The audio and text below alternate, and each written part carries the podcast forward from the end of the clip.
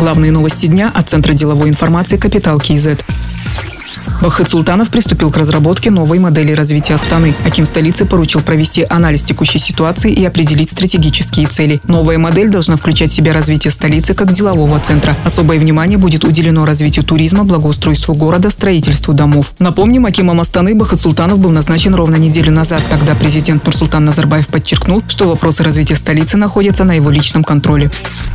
Международный валютный фонд прибавил оптимизма казахстанской экономики. Прогноз роста ВВП на этот год повышен до 3,7%. Эксперты фонда объяснили это увеличением добычи нефти, ростом активности в торговле и обрабатывающей промышленности. Кроме того, продолжается восстановление после шоков, которые начались 4 года назад. Бюджетная поддержка, плавающий курс тенге и таргетирование инфляции стали эффективными ответными мерами, заключили в МВФ.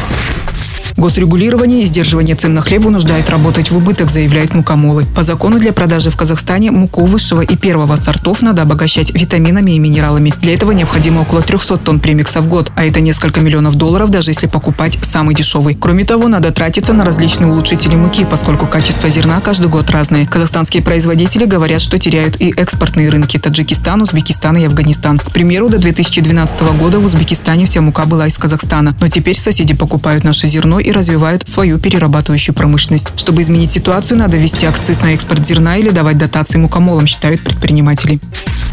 Единый накопительный пенсионный фонд ежегодно тратит почти 2 миллиарда тенге на содержание штата сотрудников и аренду офисов. Сенатор Мурат Бахтиярулы спросил у руководства ЕНПФ, почему они отказываются покупать помещение в собственность. Глава фонда Нурбубина Урзбаева признала, что на аренду тратят немало. За полгода выплачено 588 миллионов тенге. Она пояснила, что большинство отделений находится в районных центрах и селах, где нецелесообразно покупать офисы. Но в Алматы и нескольких областных центрах все-таки планируют приобрести здание в ближайшее время.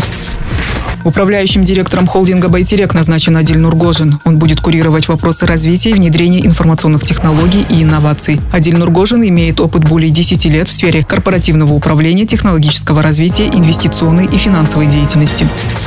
Альберт Рау занялся бизнесом пять лет назад после возвращения из Швейцарии. Первый проект – открытие бизнес-школы. Позже начал работать на рынке коммерческой недвижимости. Теперь его интересует и сфера консалтинга. Переговоры в этом направлении пока только идут. Алексей Рау говорит, что для успеха важно иметь стратегию. Если обдумывать каждый шаг и просчитывать риски, то отпадут идеи, которые на деле могут оказаться не очень прибыльными. При этом не обязательно изобретать велосипед. Можно привести в Казахстан франшизу успешного зарубежного проекта, советует бизнесмен. Сын вице-министра по инвестициям и развитию Алексей Рау рассказывает, что отказался от госслужбы и ушел в бизнес, потому что хотел больше времени проводить с семьей. Другие новости об экономике, финансах и бизнес-истории казахстанцев читайте на Капитал Киезет.